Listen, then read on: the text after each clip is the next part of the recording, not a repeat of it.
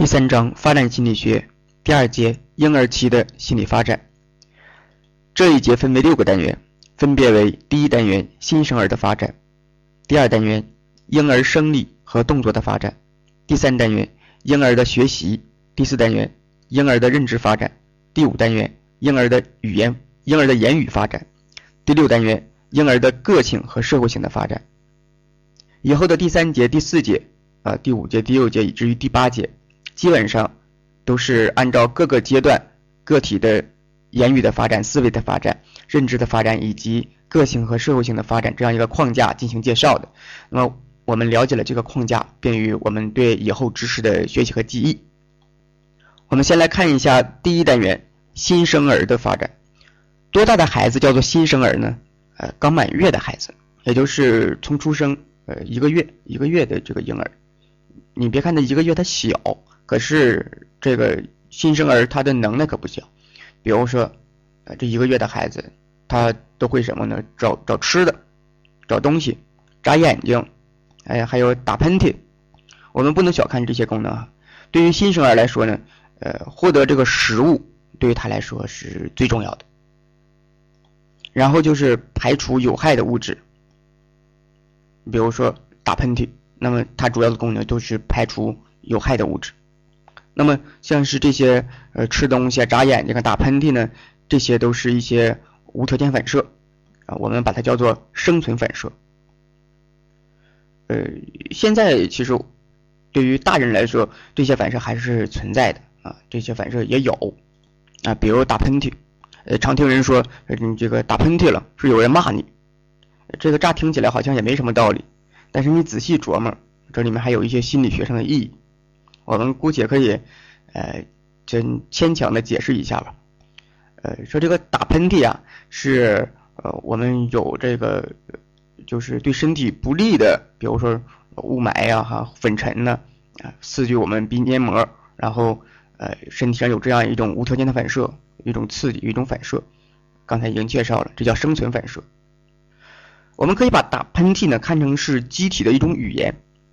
我们除了自己的这个意识层面，这个语言说话的这个，身体上也有它的语言，啊，只是呃不能用语言用我们现在这个语言来描述，但是它有它的意思。比如打喷嚏就是他自己的意思，有什么意思呢？啊，他就是说我这身体啊，扛不住了，啊，外边你这个刺激太严重，我没有那么强的抵抗力了，你得告诉意识，你得照顾照顾我，我现在要被呵护啊，你不再不照顾我，那我就要骂人了。骂谁呢？你当然这就是身体骂意识。刚才我们不说嘛，打喷嚏是要是有人骂你，不是别人啊，是自己的身体骂自己的意识啊，是这么回事。那么如果这个意识啊没听懂身体的这个意思，那身体怎么办呢？那身体说，那我打喷嚏都已经提示你了，我的身体受不了了，承受不了了，你还呃不觉得怎么回事呢？那你就长病呗啊，我病一下给你看看，我看你现在清不清楚。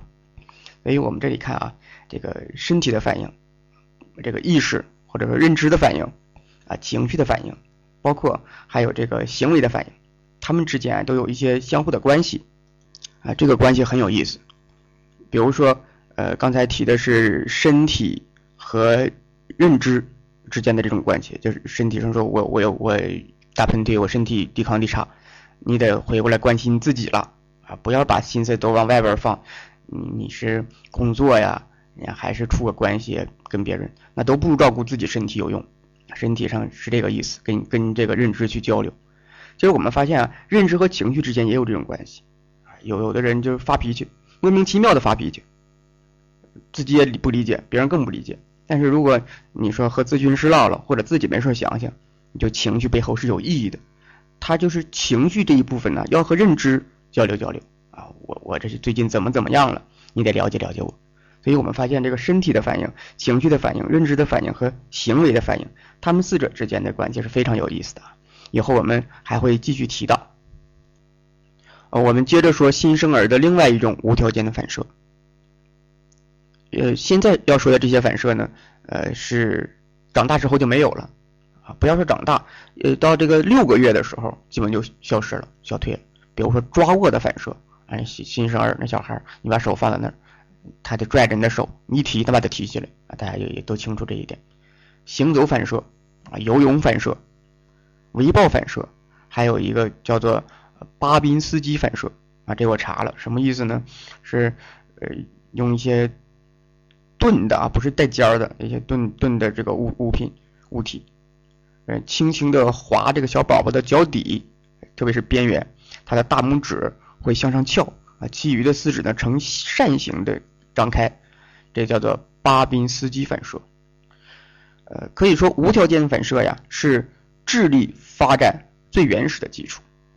有的学者认为呢，无条件反射的发生标志着新生儿心理的发生，但是也有学者认为，嗯，这种归类不合理，因为无条件反射呢基本上属于生理上的一种反射，纯生理的，可能和我们心理作用没什么关系，没走心啊。那么这些学者就认为啊，无条件反射不能够作为标志，要等这个无条件反射发展成这个条件反射的时候，才是心理的产生。也有学者认为你这些都不合理，因为我们说前面学的这个心理现象，首先是感觉，那首先得有感觉呀。也就是说，呃，这些学者认为感觉产生了，才能够证实心理的产生。那不管怎么样，至少我们可以说，新生儿啊这个时期是心理发展的啊。首要时期，就是心理发展从什么时候开始的呢？新生儿就已经开始了。后来又有学者研究说，这个不仅是新生儿，而且这个胎儿末期的时候，哎，小孩啊，胎儿末期的时候已经有这个视觉和听觉了。所以说，呃，在胎儿末期的时候，这个心理已经有了啊，已经有有了这个相应的感觉和记忆了。我们心理是从这个时候发生。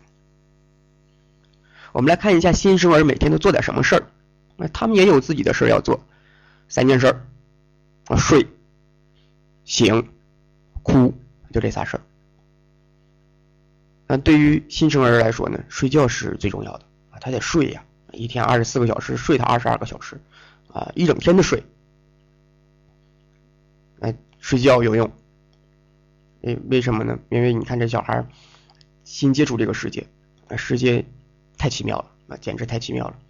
看见什么都是新鲜的，我们叫心一刺激、特殊。那么这些这些事儿啊，这些信息它乱呢，啊，孩子也受不了。那怎么办呢？他得加工啊，大脑得加工。这这闭上眼睛之后就睡觉，睡觉就做梦啊，在这梦里面就就加工加工这些信息。他一方面加工这些信息，另一方面他脑大脑也在长，还在不断的长，所以他睡觉是非常重要的。如果这一旦睡眠不规律，这孩子，嗯，睡眠不规律，睡不着了，那妈妈也睡不着啊。别说孩子睡不着，就睡眠不规律，妈妈也睡不着。那这就是新生儿，但是新生儿也不是总睡，也有醒的时候。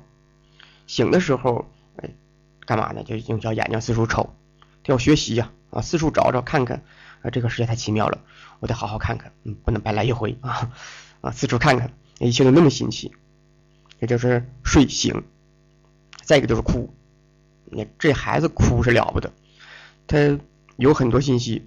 你说这孩子一哭，这妈妈就得知道这孩子饿了；孩子再一哭，这孩子尿了；这孩子再一哭，孩子待的无聊啊，因为妈妈一直在那斗地主呢，孩孩子在找他，要跟他交流交流。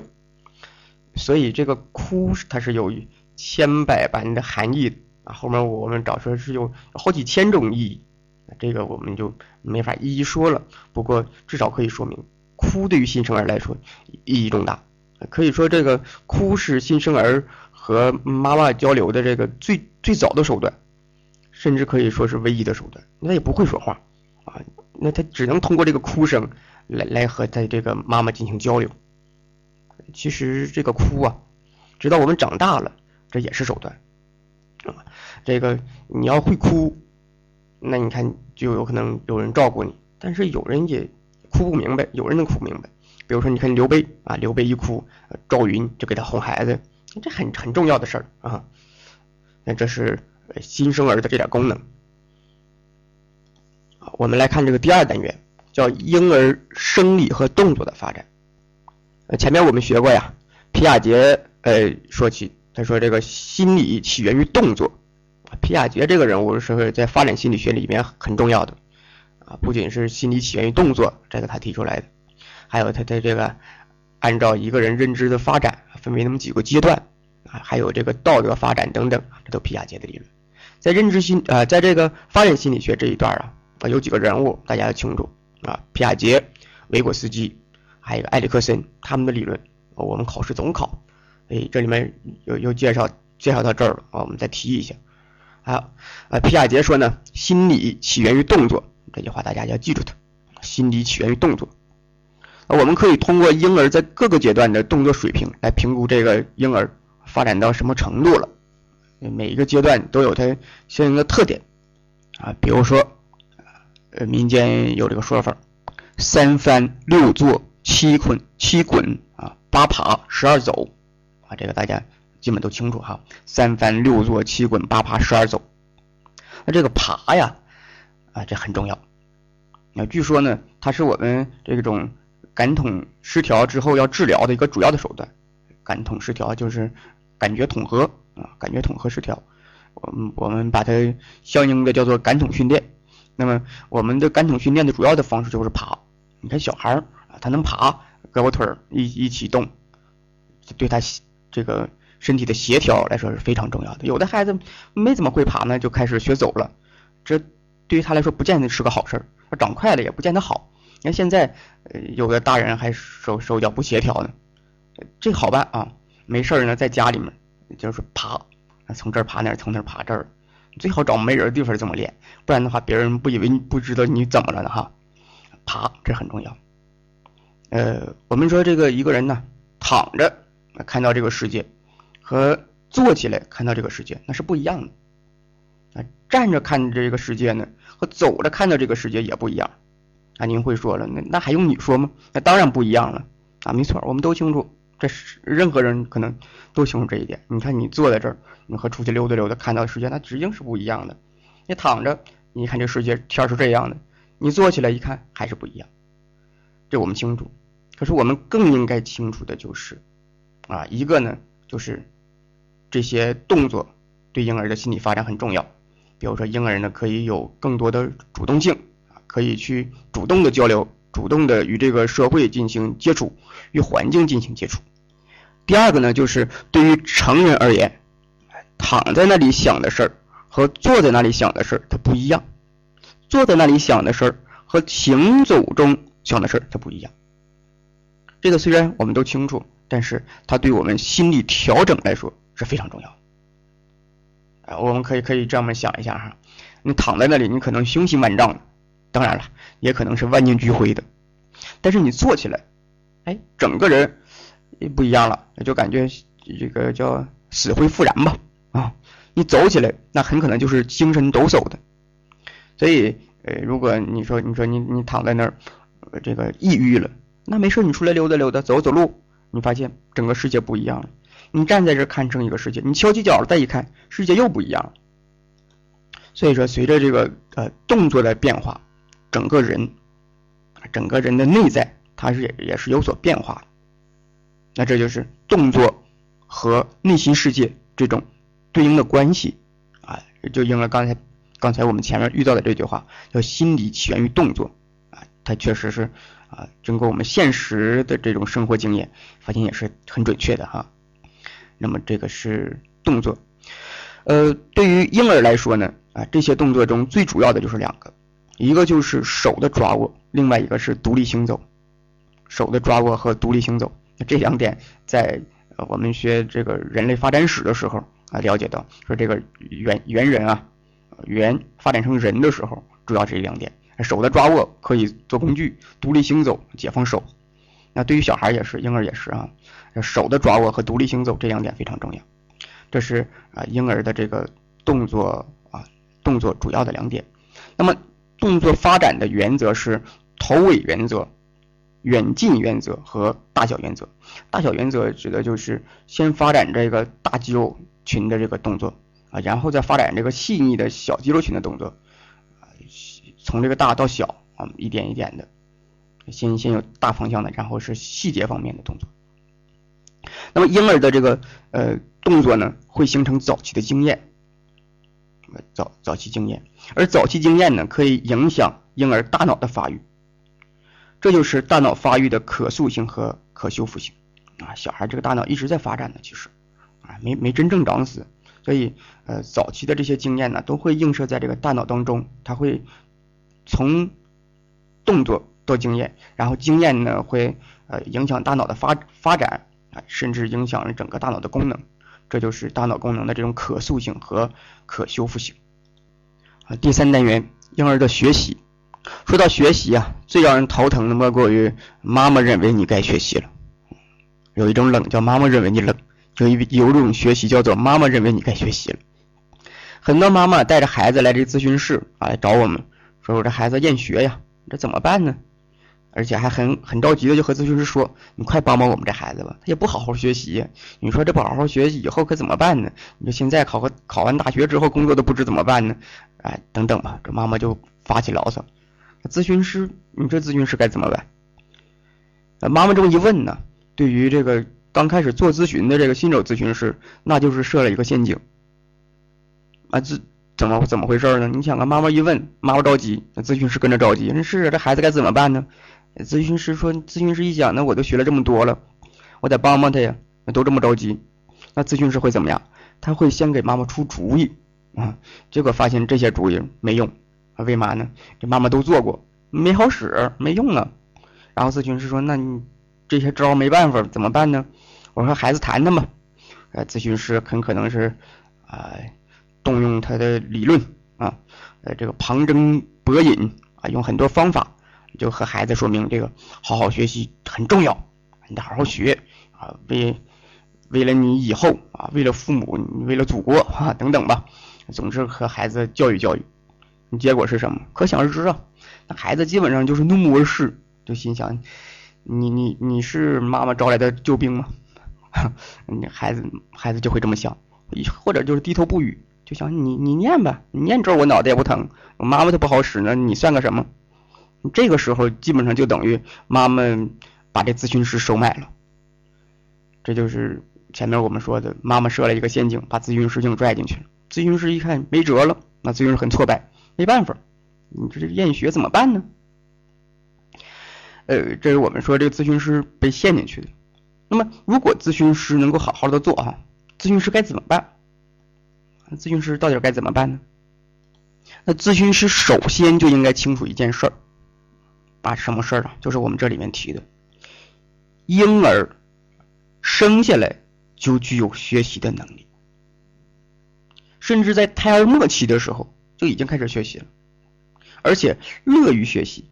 这一点我们一定要清楚，就是小孩儿啊，在胎儿胎儿阶段末期的时候就已经开始学习了，而且是乐于学习，并且这是一种他本身天然具有的一种能力，这就是个本事。啊，比如说听音乐啊，小小孩在胎儿的时候就喜欢听音乐，那个妈妈还给他背个唐诗啊，念个英文呢，啊，听个歌啊，跳个广场舞啊，等等吧。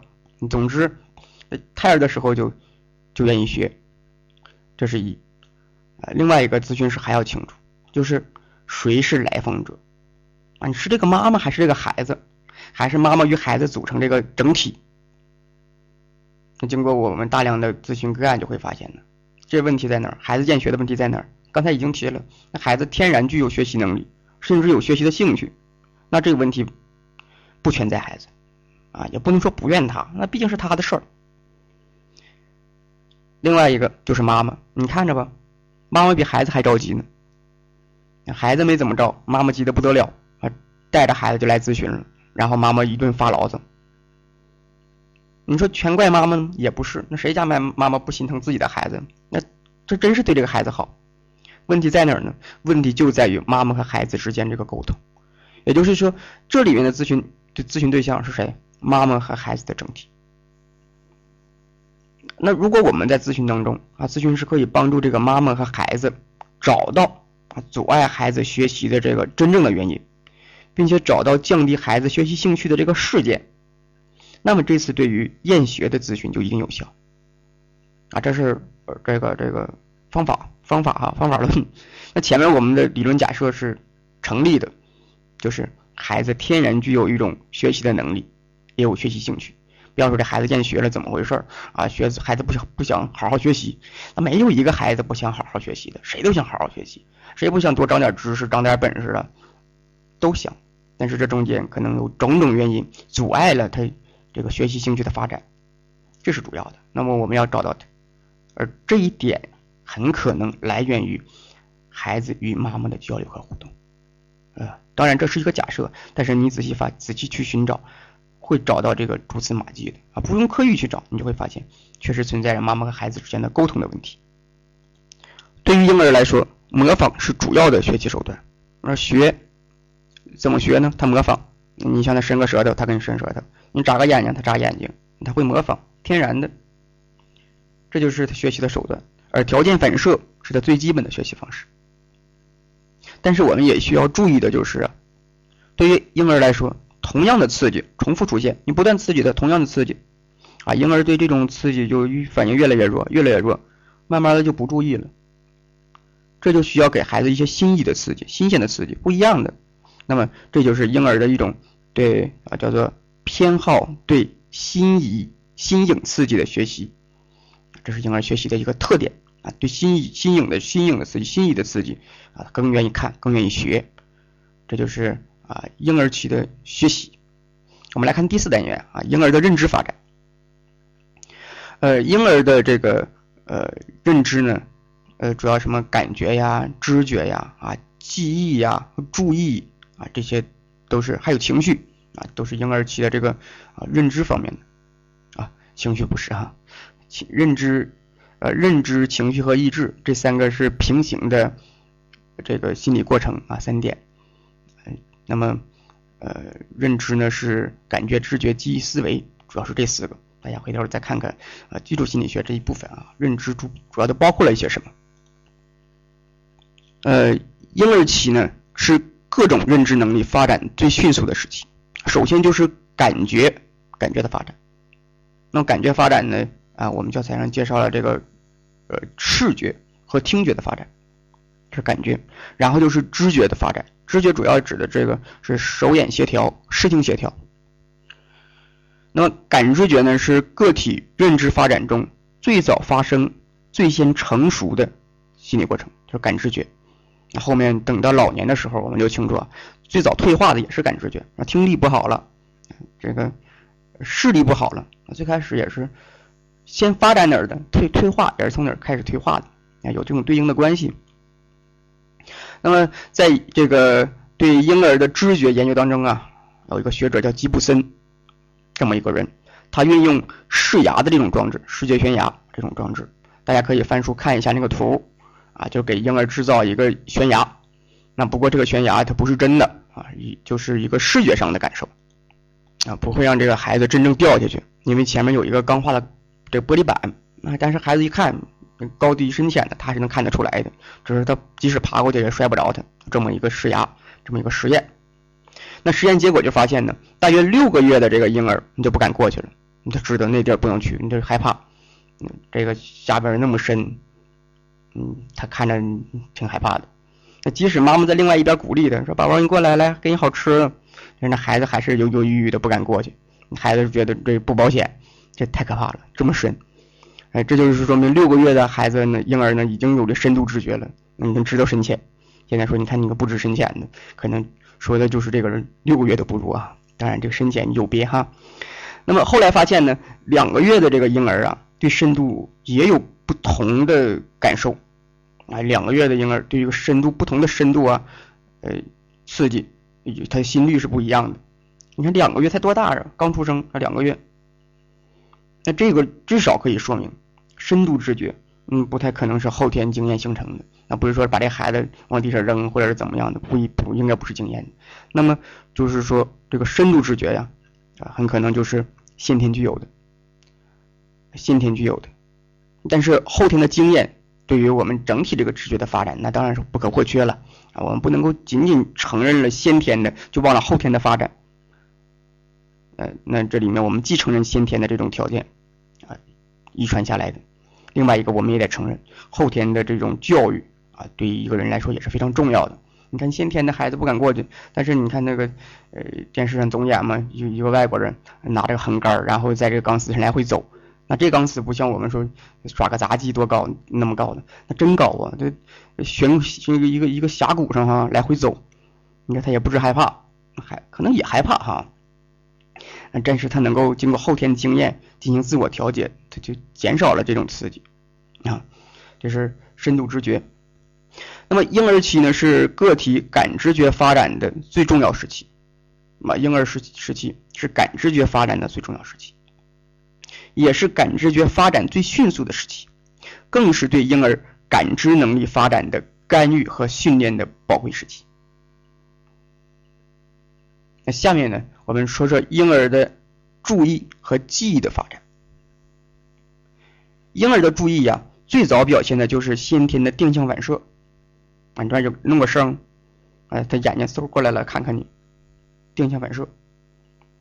这个呢是不随意注意，就是接受过刺激，然后一个反射，甚至可以说是不随意注意的一个初级形态。那么婴儿的这种注意的发展呢，是从不随意注意到随意注意，从外部刺激到内心的控制啊，这个一点一点发展过来的。婴儿的注意呢，选择的就表现为受刺激啊，受刺激物外部刺激特征的制约。受知识经验的支配，受言语的调节和支配，这是注意。然后是记忆，记忆从什么时候开始呢？那从什么时候这孩子就能记事儿了呢？现在让我们回想回想，你说我一想啊，也就能记起来小学时候那么几件事儿，也就几件事儿。有的人说我记得清楚啊，小时候的事历历在目，甚至。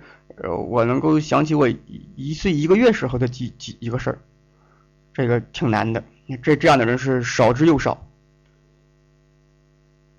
那么，呃，先别管他能不能记住，就从这个记忆的发生来说，人类个体在胎儿末期就已经有记忆了。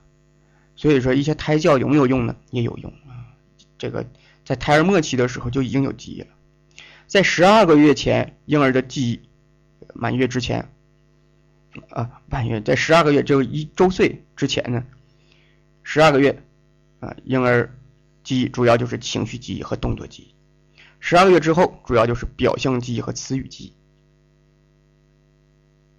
十二月之前，情绪记忆和动作记忆；十二个月之后，表象记忆和词语记忆。第五单元，婴儿的。言语的发展，婴儿的言语发展分为语音的发展、语义的发展、语法的发展和语用的发展。啊，一听很很专业化，哎，好像也不太好记。不过下面这些知识还是蛮好记的。语音的发展啊，经历了三个阶段，分别是这个呃简单发音阶段、连续音节阶段、学话萌芽阶段。在婴儿言语发展中啊。这个三岁是个非常重要的年龄段，这也是个考试的考点。三岁，人说三岁看小，七岁看老，你看这三岁很重要。有三点需要我们记得，也是考的。一个呢是三岁左右的这个婴儿，基本上能够掌握母语的全部发音。你想想，才三岁啊，基本上母语的全部发音他都能掌握。二是三岁的儿童，他的词汇量。已经达到了一千个左右啊，基本就够用了。你说他看个报纸，他看不明白可能，但是你让他唠唠嗑、说说话，三岁的时候一千个左右。三是三岁末，基本上掌握了母语的语法规则系统，这还了得了吗？那三岁末掌握语法了。那么这个一岁半呢到两岁半的这个婴儿，是掌握母语基本语法的关键期。三岁，我们来看啊，一个呢就是三岁的时候，呃是掌握了母语的全部发音。三岁的时候词汇量是一千个，三岁末的时候呢掌握了母语的基本语法规则。啊，一岁半到两岁半，这个婴儿呢是掌握母语基本语法的这个关键期。婴儿的语句发展经历了从简单词句到多词句，从简单句到复合句这样一个发展过程。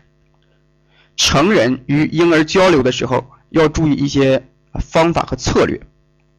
这是大人和孩子唠嗑，你得会唠。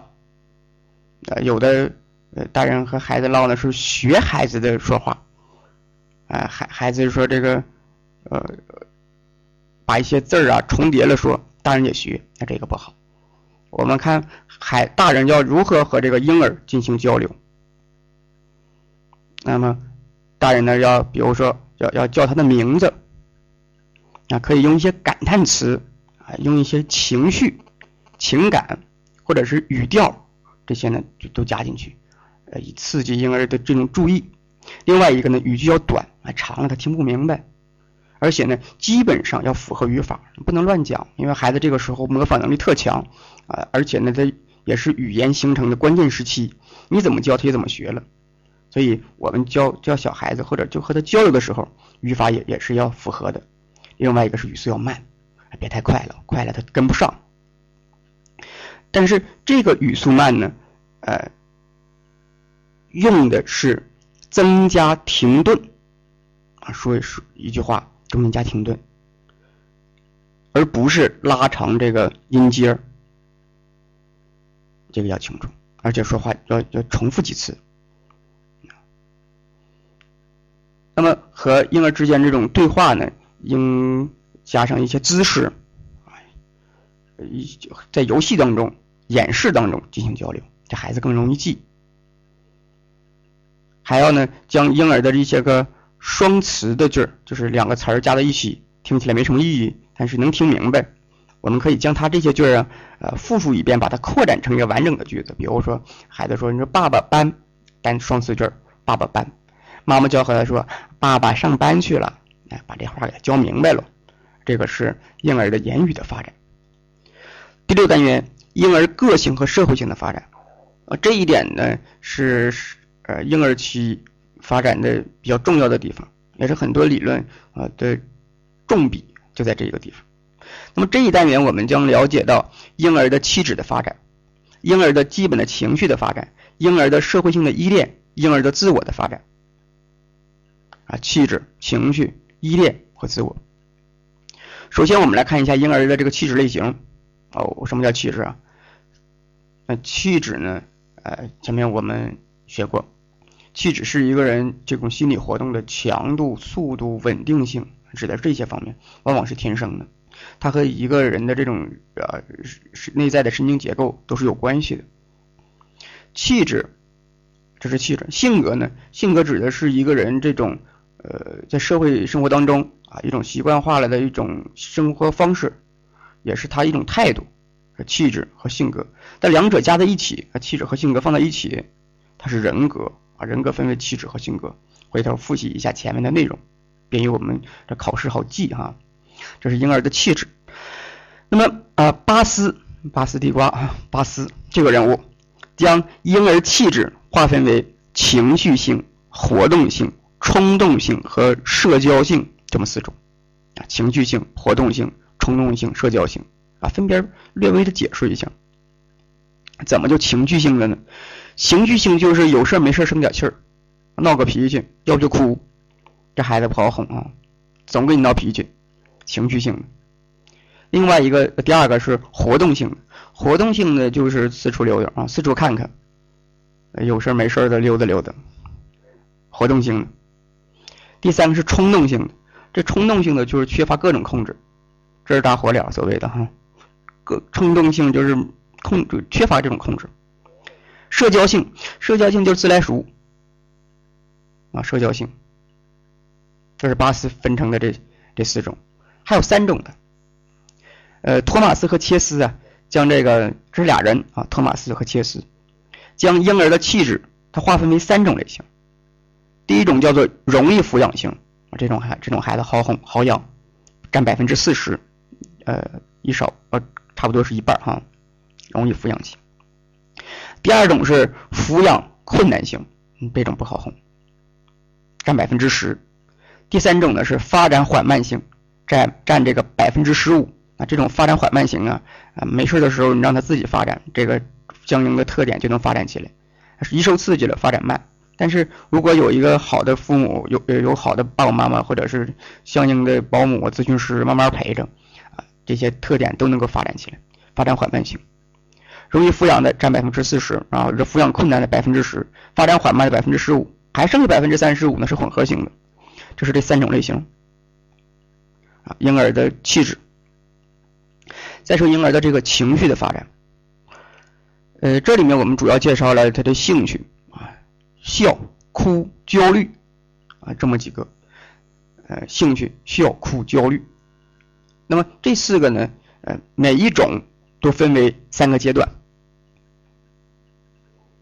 先说这个婴儿兴趣的发展分仨阶段，分别是先天反射性的这种反应阶段，然后是相似性物体再认认知阶段，啊，相似性物体再认知觉阶段。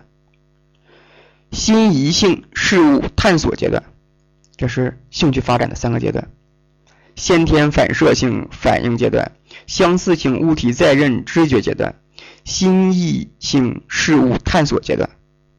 兴趣，笑啊，笑也是三个阶段：自发性的笑、无选择的社会性的笑、有选择的社会性的笑。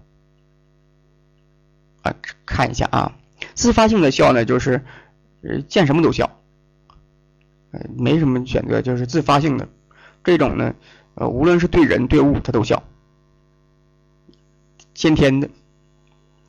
无选择性的社会性的笑呢，是有选这个无选择的，就是对人没选择啊，对任何人都笑，但对物呢，没那么大的反应了，无叫做无选择的社会性的笑。有选择的社会性的笑呢是。对熟悉的人笑得多，这是笑三个阶段：自发性的、无选择的、社会性的笑；有选择的社会性的笑，三个。然后是哭，啊，哭也也基本上是这么个过程：自发性的哭，先天的；应答性的哭和主动操作性的哭，这是这三种。哭它有五种含义，我们得会听。这孩子一哭了，你得知道他为什么哭啊？啊，一个就是饿了，你就哭；另外一个是困了，作觉他也哭；另外一个身体不不舒服哭，心里不舒服也哭；还有一个就是无聊啊，无聊的时候也哭。啊，这五种：饿啊，睡了就瞌睡，困，然后是身体不佳，心里不适，感到无聊，这么五种。这是哭，再说焦虑，婴儿的分离焦虑也分为三个阶段。最初的时候呢，呃，分离焦虑，这孩子表现为哭、悲伤，要呼唤妈妈，拒绝陌生人，也拒绝求助，啊，愤怒。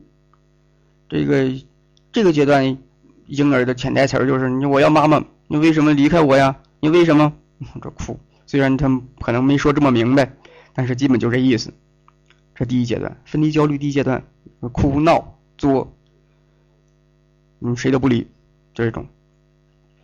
第二阶段，第二阶段，这孩子这么一作，一看这没人理我呀，但是又摆脱不了这个现在的困境，妈妈这么折腾也不回来，这孩子是既悲伤又失望，那怎么办呢？这哭也哭累了，作也作累了，哎呀，不哭了，冷漠了，这是第二阶段。消停了，所谓的哈。接着是第三阶段，反正妈妈也不回来了，还哭也没用，还不如找找别人呢。你这孩子想，你毕竟我还小啊，我还需要人照顾我，那我四处找找看有没有人能够帮到我的，有没有可以和别人聊聊的。看这婴儿的第三个阶段，那仨阶段，第一个哭，第二个就不哭了，第三个找别人了，就这么就分离焦虑，经历这么三个阶段。那么婴儿啊。呃，我们这么说他容易啊，但是对于婴儿那个小孩来说，他经常处于一种分离焦虑，那可不是什么好事儿。你会影响什么呢？睡眠不好，食欲不佳，饮食不振哈，睡眠不佳等等吧。这两个睡眠的、饮食的不好啊，易受惊扰，还会出现各种行为问题。你要一直这么下去，还会影响孩子的记忆力、孩子的智力，呃，他的个性发展、社会发展等等等等。所以不要。总不理这孩子，呃分离。呃，那个有有那么一个一个呃家长跟我反映说，我们家孩子小的时候，嗯，我我我对他教育基本上就是他怎么做我不理他他就好了。孩子能真能好吗？我说你怎么做的？他说孩子哭我不理他，我在那斗地主，孩子慢慢就好了。我们现在可想而知，对这个孩子的发展没什么好处哈。所以说，我们对于这个婴儿来说呀，要尽可能的减少婴儿的这种分离焦虑。你其实你不要说对婴儿来，婴儿这个分离，对大人啊，对于成人来说，分离焦虑也不好受。上面这三个阶段，来想想啊，是不是很多分手后的这青年男女都那么表现？两人分手了，啊，一个把另外一个踹了啊，两人分手了。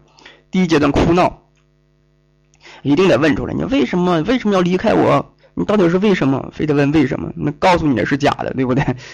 嗯，为什么？第一个哭闹，第二个阶段，那人家也不给你回应啊，QQ 删了，微信都删了，没戏了，那咋办？认了呗，那有什么办法？第三阶段，第三阶段就是哭也哭了，闹也闹了，忍也忍了，咋办呢？啊，一想，天涯何处无芳草哈，那我就再四处找找，那总有合适的。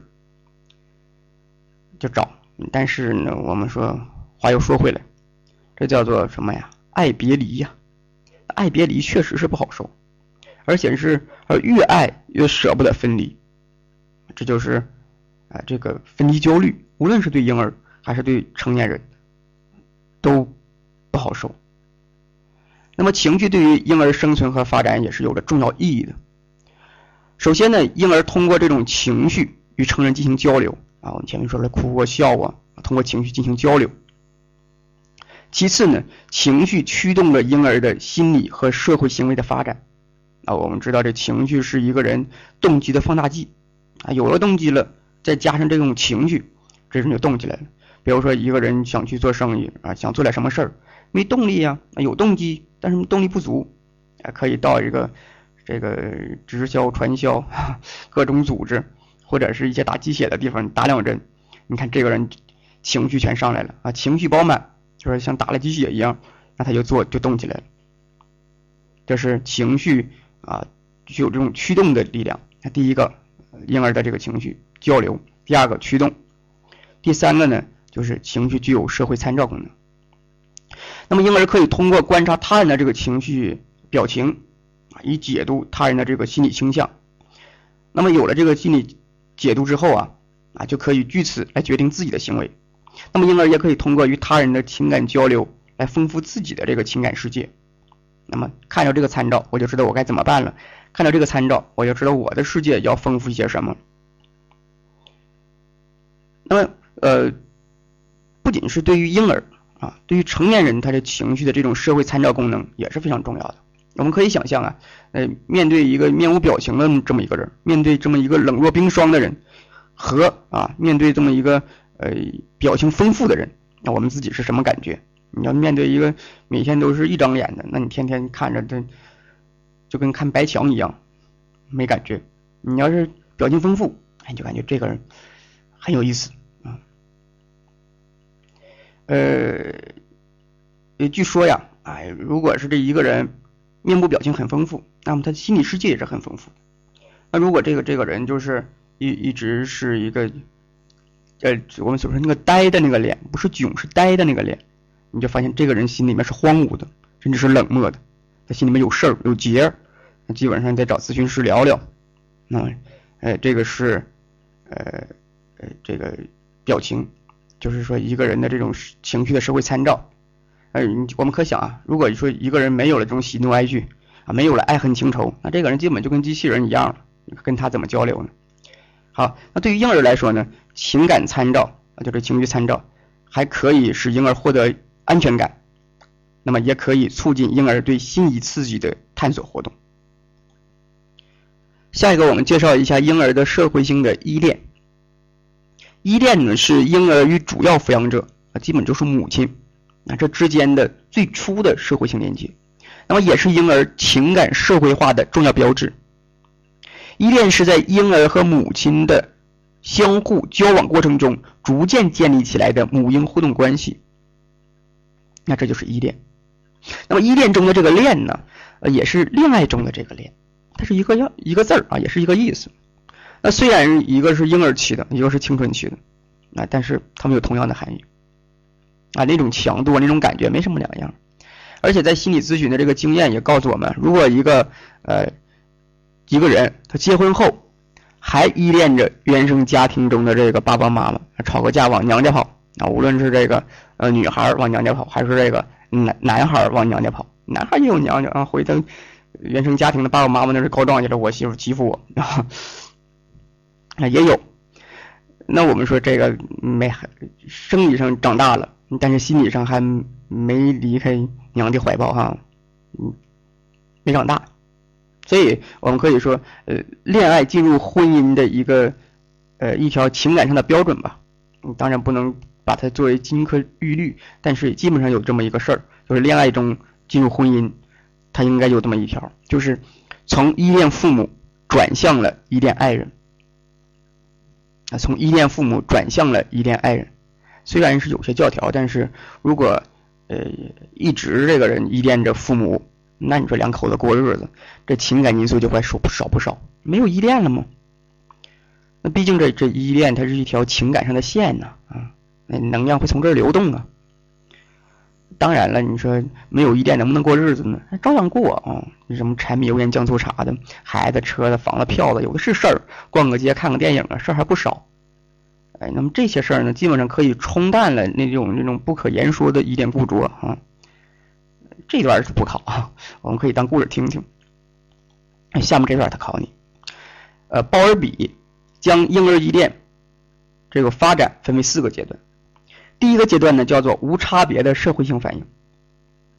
他喜欢所有人，没什么差别，见谁依恋谁。第二阶段呢是有差别的社会反应，呃，主要对这个母亲比较依恋。第三阶段呢叫做特殊的情感联络，那基本上把这个母亲视为了一个安全基地了，啊，一害怕往妈妈妈妈妈这怀里钻。第四个阶段叫做互惠关系，啊，互惠关系的形成。这一阶段呢，呃。婴儿基本上就可以理解妈妈了，说这个妈妈还有事儿，我我理解他，等一会儿还能回来，就是可以允许母亲暂时的离开。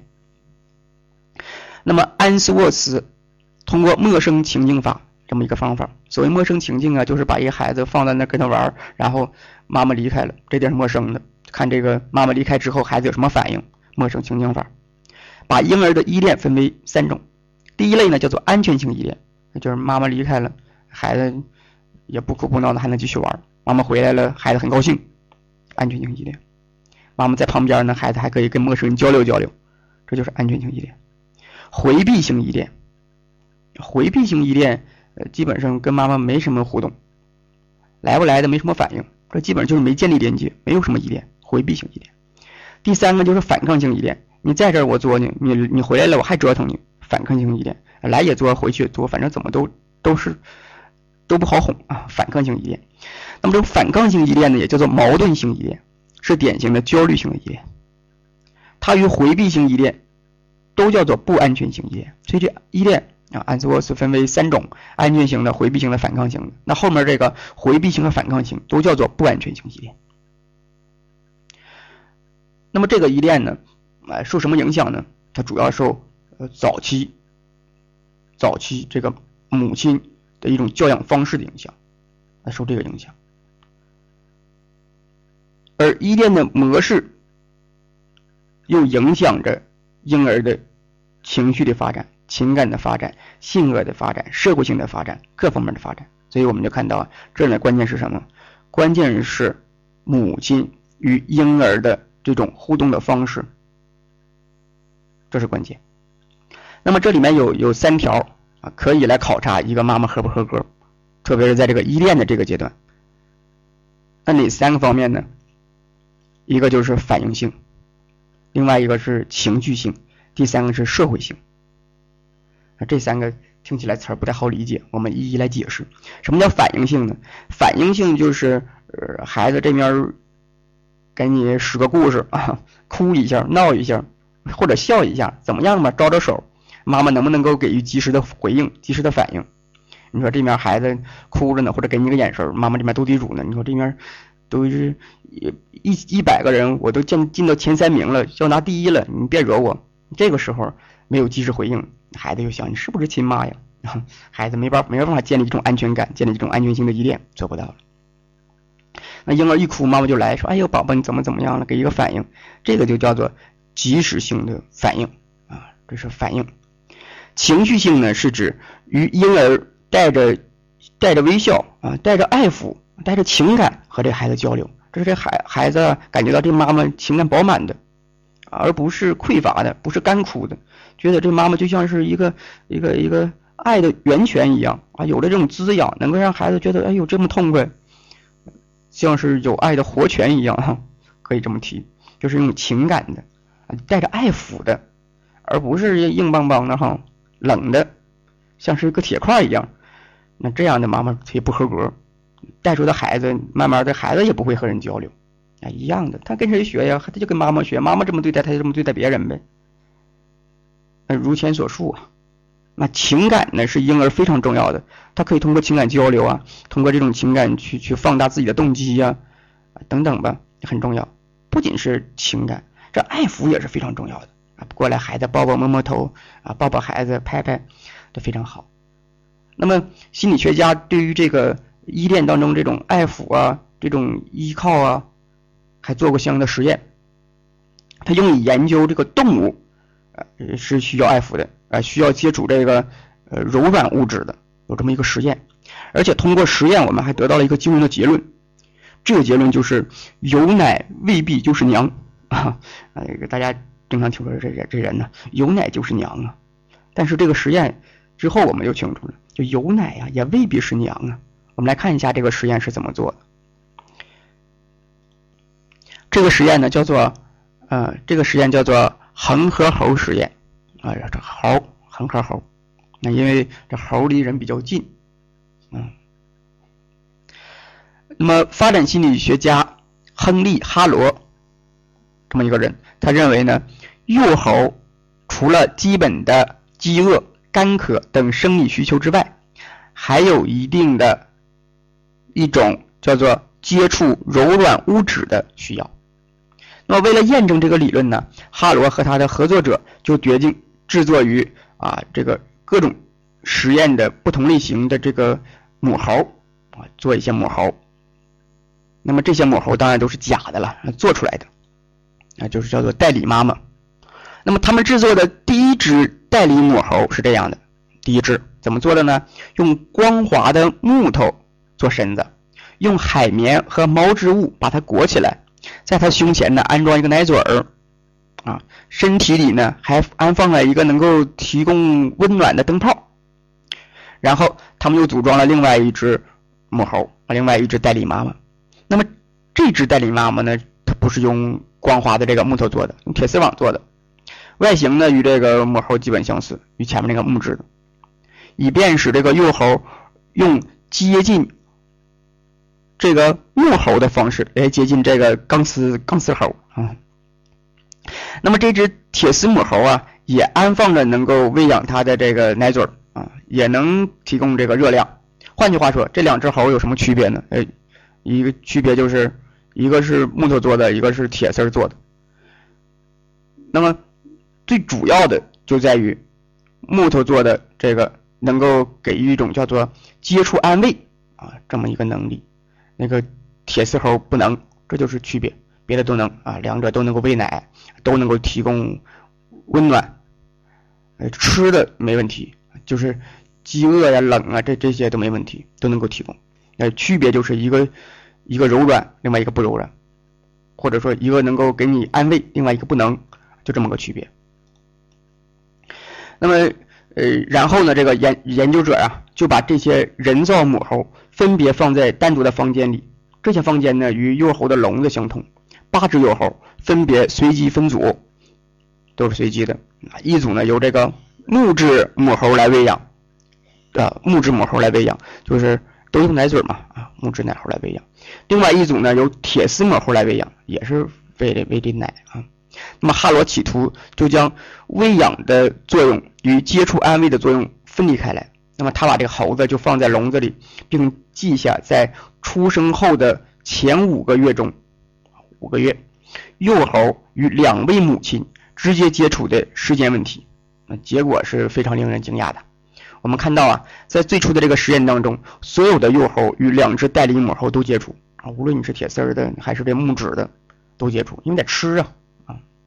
那么其中一半幼猴由木质的这个母猴喂奶，另一半呢由这个铁丝母猴喂奶，这个我们前面已经说过了。那么现在呢啊，你可能已经猜到了，就是这个幼猴可能会偏爱于由绒布包裹的这个木质母猴。你可能也会这么猜，但是呢，令人惊奇的是啊，这种偏爱的程度已经趋向于极端化了，甚至对那些由铁丝母猴喂养的幼猴来说也是这样的。母猴是否能够满足幼猴的饥饿、干渴等生理需求，并不是幼猴依恋母猴的主要的因素。那这个，呃，这个小的依恋他妈妈。最主要的因素，并不是能够提供吃的，也就是说，并不是有奶就是娘啊，这不是主要的。那什么是主要的呢？接触安慰，这一点是非常重要的。那么经过最初几天的调试之后啊，无论哪只母猴提供奶，所有的幼猴几乎整天与木质母猴待在一起。甚至啊，是那些由铁丝母猴喂养的幼猴，他们为了吃奶啊，才迫不及，才迫不得已的，就是离开这母猴去吃奶。吃完了，呃，都回到那个木质母猴那个妈妈身边了。这就是这铁丝母猴没孩子了，嗯，都跑那木质母猴那去了。那地儿，那地儿也能够给予一定的安慰。那么，分别由木质母猴和铁丝母猴喂养的两组猴子的行为特征，进一步的研究啊。证明这种接触安慰的重要性。虽然说两组猴子的食量都是一样的，那体重增长的速度也基本相同，但是呢，由铁丝母猴喂养的这个幼猴对牛奶的消化是不良的，经常腹泻，总出毛病。这就说明缺少母亲的接触安慰，使幼猴产生了一定的心理紧张。那么这种恐惧物体的实验，进一步证明了幼猴对木质母猴的依恋。每当幼猴发现自己正面对一些害怕的事儿的时候呢，他们便很快的跑到木质母猴身边，并抱住它以获得安慰和保护。随着幼猴年龄的增长，这种反应也变得更加强烈。另外，无论是铁丝母猴喂养的幼猴，还是木质母猴喂养的幼猴，其反应没有多大的差异。当它们害怕时，都会到绒布包裹的代理母猴那里寻求安全感。啊，就是这么个实验。那么这个实验呢，至少说明两件事儿。一个呢，就是高等动物需要接触安慰；另外一个就是有奶未必就是娘。那人不也这样吗？都这样。比如说你是公司老板，那公司老板，你说我公司都员工我升给他升薪，呃，给他涨工资，其实结果发现还留不住人，然后老板就愁了，说我这怎么能留住人呢？怎么办呢？那我们就得提示这些老板了，你和员工之间不能够只打这种金钱牌，啊，只给个钱给他吃的，那不全有用，你还得给他感情牌，打感情牌很重要。那比如说给员工办生日宴会，把嗯这个员工的生日都记下来，呃，谁过生日了给办个宴会，节假日颁发礼品，那你不怕员工不给你干活是吧？他感情牌还是好用的，而且你说现在基本上都是转型了。雇佣关系越来越少，合作关系越来越多。那老板，你要是不能够这种用打感情牌，不能礼贤下士的，那以后合作可能就没得谈了，对吧？啊，这是婴儿早期依恋母婴关系，妈妈能做到的啊，就是反应、反应性、情绪性两点。还有一个呢，就是社会性、社会性的刺激。那么这种社会性的刺激主要是通过模仿、亲子游戏。啊，共同活动等社会性互动啊来实现的。那么，呃，这这样呢，如果妈妈能够不断的调整自己的言行，呃，通过各种游戏啊、各种模仿啊，和孩子进行互动，那么这样呢，这孩子能够得到呃更好的滋养，能够得到更好的依恋。这一句话，多和孩子玩儿，这主要的。当然呢，这个玩指的是亲子游戏，适合孩子游戏。你说跟孩子一起玩斗地主，那太不像话了，对吧？那婴儿在一周岁前后啊，有了这种主体我的认知。一周岁，我知道我啊，宝宝我。两周岁前后呢，就有了客体我的认知。你可以看镜子，镜子里面知道那那是我，啊，那是谁？知道那是谁？客体我。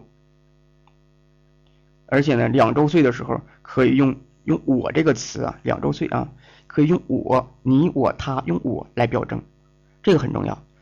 它可以说是呃个体自我意识发展的第一次飞跃，就能用我了。两周岁的时候，那么发展心理学家呃指出啊。安全的亲子依恋关系是健康自我发展的重要条件，而早期自我能否健康的发展，取决于这种亲子关系的交往的质量。父母对孩子如果充满爱心，啊，给孩子以安全感，能够一贯的对孩子的需要做出敏感的回应，呃这样呢，又能够使孩子有一种满足感。如果父母又能够以热情的啊，热情洋溢的这样的充满感情的一个方式来鼓励孩子进步，那么孩子就会有种成就感。我们来看啊，如果你充满爱心，啊，那么孩子就会有安全感。如果你能够这个对孩子的这种需要啊，做出一些一系列的回应，他就有一种满足感，随叫随到啊。那么如果你能够以一种热情洋溢的一种方式，呃，这种鼓励孩子进步，他就有一种成就感。